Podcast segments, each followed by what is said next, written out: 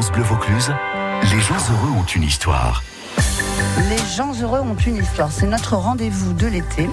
Euh, nous sommes avec la sociologue fondatrice d'un laboratoire qui s'appelle Bonheur. Ça fait, ça fait vraiment rêver. Qui s'appelle Béatrice Mabillon Bonfils. Et donc, tout au long de l'été, elle tend son micro à des personnalités de la région qui ont un rapport avec notre région. Et alors, aujourd'hui, c'est le cas puisque nous sommes en compagnie de, de- du célèbre architecte que vous connaissez sans doute, qui s'appelle donc Rudy Ricciotti, qui a entre autres dessiné le Mucem à Marseille. Donc euh, Béatrice va lui demander quelle est sa conception euh, du bonheur aujourd'hui. France Bleu Vaucluse, l'interview bonheur. Bonjour Rudy Ricciotti. Bonjour. Alors j'aimerais connaître votre philosophie du bonheur. Qu'est-ce que vous pensez? Quelle est votre conception du, du bonheur? La philosophie du bonheur, euh, la philosophie du bonheur, c'est de, quoi d'abord pouvons-nous être satisfaits. Euh, ce dont je suis satisfait, c'est euh, finalement avec un soupçon de vanité, en étant d'extraction extrêmement modeste, j'allais dire ouvrière, hein, comme tous les, petits-fils d'immigrés italiens, je suis extrêmement fier d'avoir créé une activité reconnue, hein, d'avoir créé beaucoup d'emplois, jusqu'à 35, et d'avoir des collaborateurs euh, qui ont euh, fondé des familles euh, près du village où j'exerce, qui ont tous un bien immobilier, qui ont des enfants. Et de, cela, je suis politiquement très fier. Vous voyez Voilà. C'est presque une voie républicaine que, que j'énonce. Euh, cette, cette- cette idée de dire qu'on vit aussi avec les autres. Euh, ce n'est pas un hommage à la générosité, c'est juste un hommage à la responsabilité. À quoi sert-il de faire un métier? À quoi sert-il d'avoir du succès? Voilà. Donc là est une source de bonheur. Voilà. Est-ce que vous accepteriez de nous raconter un moment de bonheur personnel? Un moment de bonheur personnel, euh, il, peut, être amoureux, euh, il peut être, euh, il peut être tragique. D'une certaine manière, j'ai toujours été fasciné par les controverses. Par exemple, le dernier moment de bonheur, alors c'est triste, hein, vous c'est dans la lecture. J'ai découvert la littérature du 19e siècle. Euh, Barbé d'Aurevilly, Léon Blois, cette très grande gueule de Léon Blois, incroyable, euh, fin- fin 19e siècle, qui écrit d'ailleurs dans un de ses derniers livres en 1901 que Paris s'est enlaidi, que Paris était bien plus beau avant. Je pense que là, il fait le procès de- du préfet Haussmann. Mais euh, voilà, Euh, d'un seul coup, avoir une émotion littéraire, je ne l'avais plus depuis longtemps. Je m'étais réfugié dans la littérature italienne, Malaparte, Pazzolini et d'autres. Euh, voilà, un grand moment de, bonheur, c'est quand je lis, je tombe du lit très tôt, euh, insomniaque, et la nuit, euh, je me mets dans ma maison auprès de la cheminée, et je lis euh, Barbé d'Aurevilly ou Léon Blois, et je vois la rage de Léon Blois. Je me dis, mais c'est fou, cette rage existe encore. Je savais plus que ça existait par rapport à la littérature contemporaine, qui est quand même bien ramollie, il faut le dire. Voilà, Léon Blois, quelle grande gueule. Ça m'a réjoui. En même temps, j'en ai tiré une culpabilité existentielle. Je lui disais que dans mes livres, j'étais bien gentil à côté de lui. Voilà. Donc, la fiction, ça nous apporte quelque chose probablement dans, la vie. Euh, et la chanson aussi. Est-ce que vous avez une chanson bonheur, une chanson qui vous fait vibrer, qui vous affecte, qui vous Une touche chanson, une chanson sur, laquelle je danse toujours. Moi, je suis un grand amateur de rock. J'aime beaucoup le rock. Je suis resté coincé à Jimi Hendrix, euh, euh, Deep Purple, euh, les Doors, les Rolling Stones, etc. Et je reste très rock. Et pour moi, le plus grand morceau de poésie rock, c'est Sympathy for the Devil des Rolling Stones. Que je ne me lasse pas d'écouter depuis que j'ai 18 ans. Vous imaginez, ça fait presque 50 ans. Et je trouve ce morceau d'une immensité, d'une puissance poétique, d'une puissance politique, d'une puissance philosophique, avec un territoire de provocation extrêmement érotique. La poésie, le, savoir-faire, le guitariste. Quand j'écoute, euh, euh, je sais pas, moi, des, des guitaristes, euh, que ce soit Hendrix ou d'autres, les gens ils savaient jouer d'un instrument, tu vois.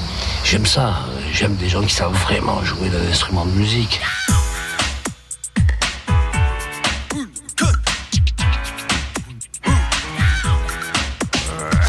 Please allow me to introduce myself.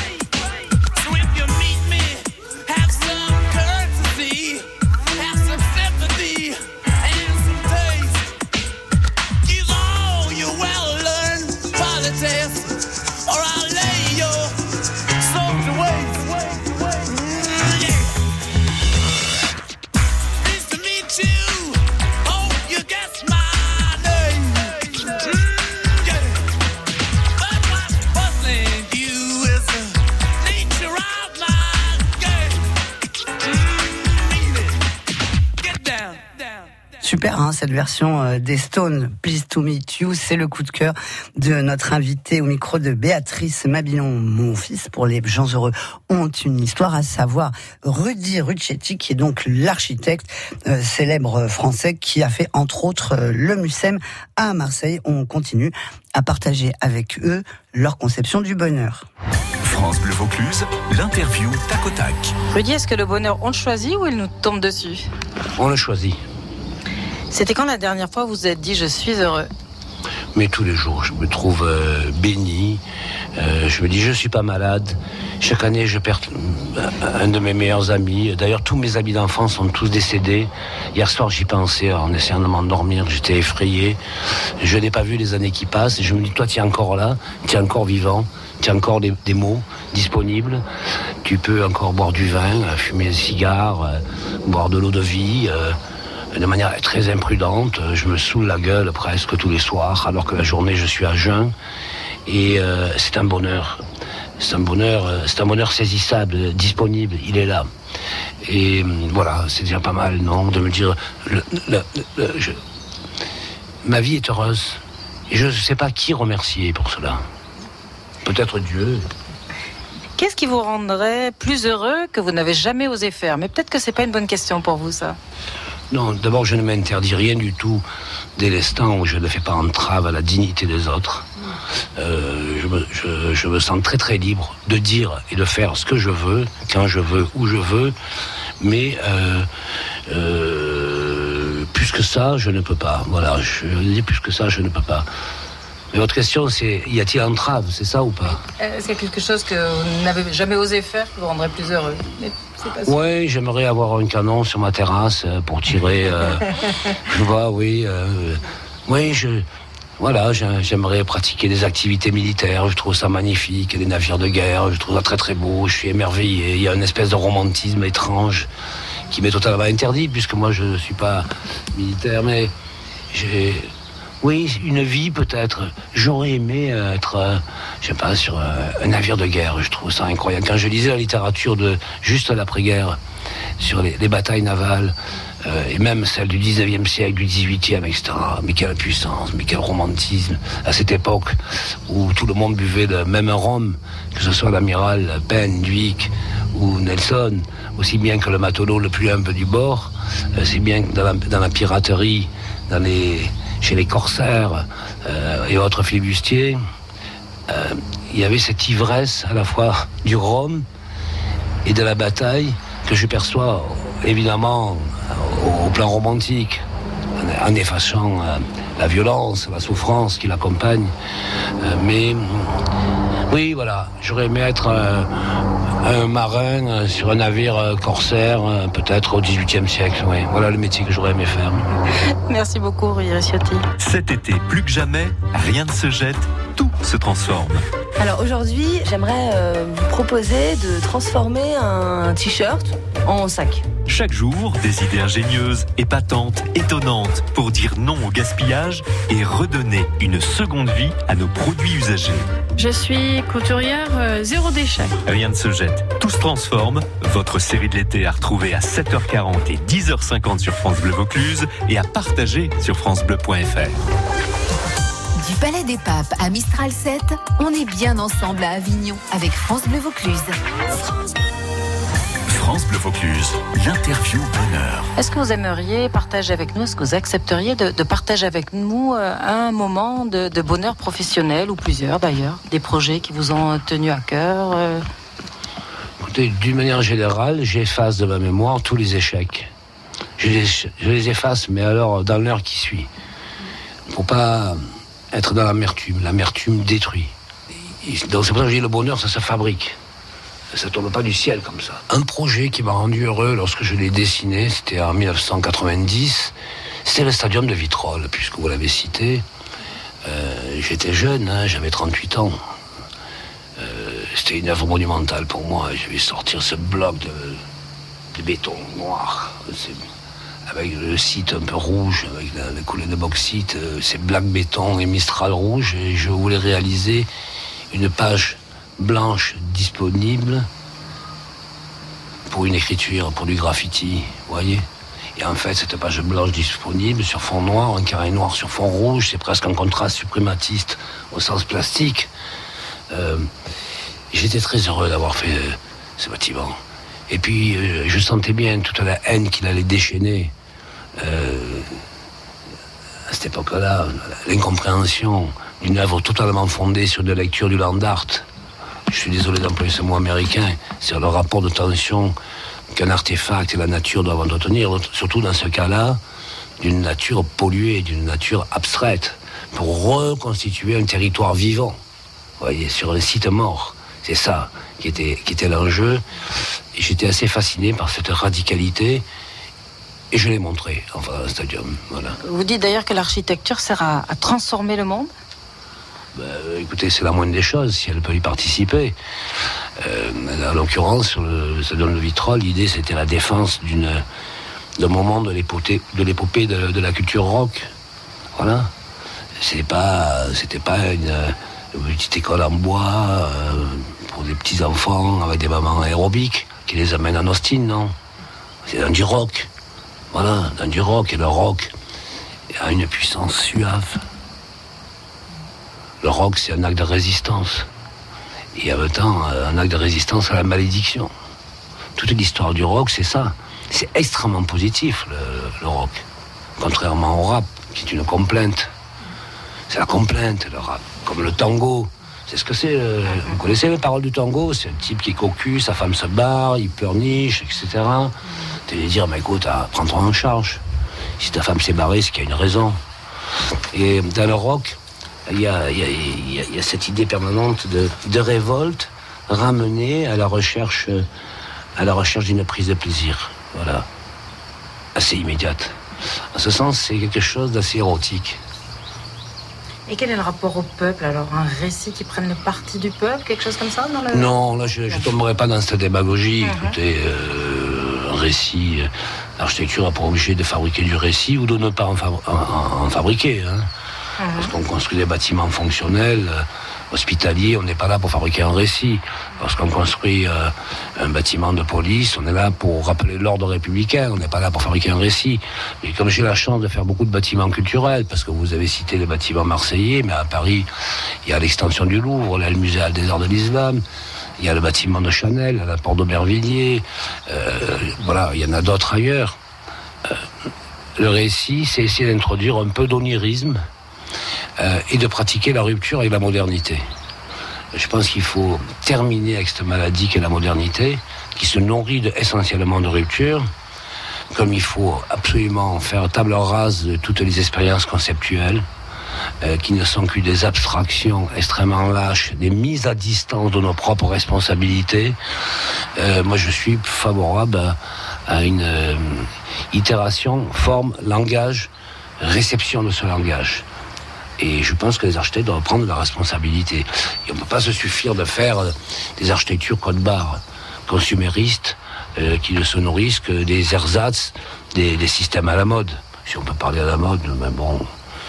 Alors, le bonheur, c'est aussi organiser son emploi du temps pour échapper à la terreur du numérique, échapper à la dépendance technologique, retrouver des actes un peu archaïques.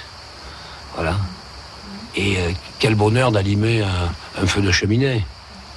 Quel bonheur de pour faire des grillades. Je vais encore en faire un ce soir. Et de faire des grillades le plus souvent possible.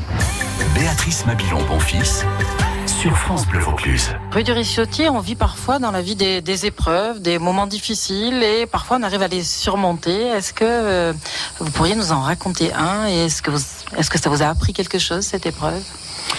J'ai très récemment perdu ma mère. Et j'étais là et j'ai mis la main sur le front. euh, je sentais l'âme qui s'en allait. Et la question qui était posée euh, était de savoir, c'est même pas une question, une sensation terrible. Évidemment, j'ai pleuré. C'est la moindre des choses, de pleurer pour le départ de sa mère. Euh, mais je me suis dit, c'est bien. Fallait, elle avait assez souffert. Et cette résilience, c'était justement la disparition. Et ça a été un soulagement pour moi, pour mon père, qui a le même âge, 93 ans, vous imaginez. Et pas parce qu'ils avaient assez vécu, ni bien vécu, parce qu'ils sont très pauvres, ils vivent dans un HLM tous les deux, quatrième étage sans ascenseur quand même. Euh, la résilience, c'était l'acceptation de ce départ, la soumission à ce départ. Alors immédiatement, euh, je dois vous dire que je n'aime pas le terme résilience. Euh, J'ai un ami euh, militaire, euh, état-major général, qui me dit, tu sais Rudy, la résilience, l'extrémité de la résilience, c'est la soumission. Il faut pas perdre de vue ça, la soumission. Et on voit comment les gens malades gèrent la, ré- la résilience par le combat, puis ensuite par la soumission. Bon, tout ça est un peu triste, mais je crois qu'il nous faut résister à la résilience. Je pense que c'est un piège, voilà. Je pense que c'est un piège. Parce que, vous voyez, les, souffrances au quotidien que l'on a dans la société française, euh, résilience, c'est accepter ses souffrances. Accepter les souffrances d'une bureaucratie qui martyrise euh, le peuple. Accepter les souffrances euh, de la violence urbaine, accepter les souffrances du mal logé, par exemple, accepter euh, les souffrances, euh, et on voit, oh, ça, ça parle de résilience, de ceux qui ont des revenus très très faibles, ou qui n'en ont pas du tout. Voyez Euh, On voit bien là, dans ces cas, que la résilience, c'est la soumission. Vous pouvez pas vous résoudre à vous soumettre. Moi je, moi je suis trop mal passé. Vous voyez bien, je vous reçois dans un lieu paradisiaque, on entend les cigales, la mer n'est pas loin, la castagne solaire elle frappe, nous sommes dans l'ombre. Euh, je, suis mal parlé, très mal placé pour parler de résilience, de parler de soumission, pour parler de révolte. Euh, pourtant, toute grande gueule que je suis, je, je suis extrêmement humble euh, sur ces sujets-là. J'essaie de faire attention à ce que je dis parce que d'autres souffrent terriblement. Bon, après, euh, on n'a pas tous à porter euh, sur les épaules le fardeau du monde non plus, hein, d'accord? Euh, Aujourd'hui, je suis grand-père cinq fois et ma préoccupation, c'est que mes cinq petits-enfants aient plus tard un métier. Voilà. Et d'ailleurs, j'y suis arri- arrivé pour mes trois enfants. Dans un village, vous imaginez, lorsqu'on est dans un village à 800 km de Paris, euh, et qu'on sent cette mission civilisatrice atroce de Paris par rapport aux provinces, je disais à mes enfants, je peux rien pour vous, je paye déjà trop d'impôts, je ne payerai pas l'éducation privée.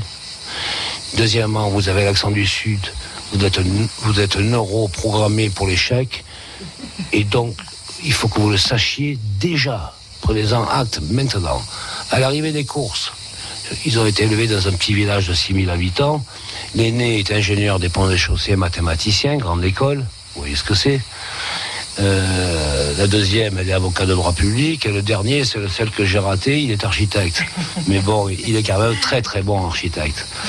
Et euh, vous voyez, ça, ça part du refus de la résilience. Comme si la condition rurale, la condition villageoise avait pour destin immédiat de rater ses études. Vous voyez Et là, c'est la responsabilité des parents aussi qui est interpellée. C'est les parents qui fabriquent l'échec scolaire. Voilà. Béatrice Mabilon Bonfils. Les gens heureux ont une histoire. France Bleu Vaucluse. Notre voyage avec Rudy Rusciotti se, se termine. Moi, je pense que le, le bonheur, ça s'apprend. Vous êtes d'accord avec moi? Mais bien sûr, absolument, le bonheur, ça s'apprend. Il faut aller le chercher, c'est la pêche, vous voyez. Il faut aller chercher le poisson. Il faut mettre le bon appât, il faut fierer, il faut travailler. Le, le- le bonheur, c'est un labeur. Le bonheur, c'est pas donner. Ce n'est pas vrai. Il faut le saisir à pleine main en évitant de le voler aux autres aussi, quand même. C'est pas. C'est une chose qui peut très vite être tragique. Et puis, et puis il faut de la patience pour le bonheur, je crois. Voilà, il faut beaucoup de patience. Merci beaucoup, Rudy Rusciotti. France Bleu Vaucluse, les gens heureux ont une histoire. À retrouver sur FranceBleu.fr.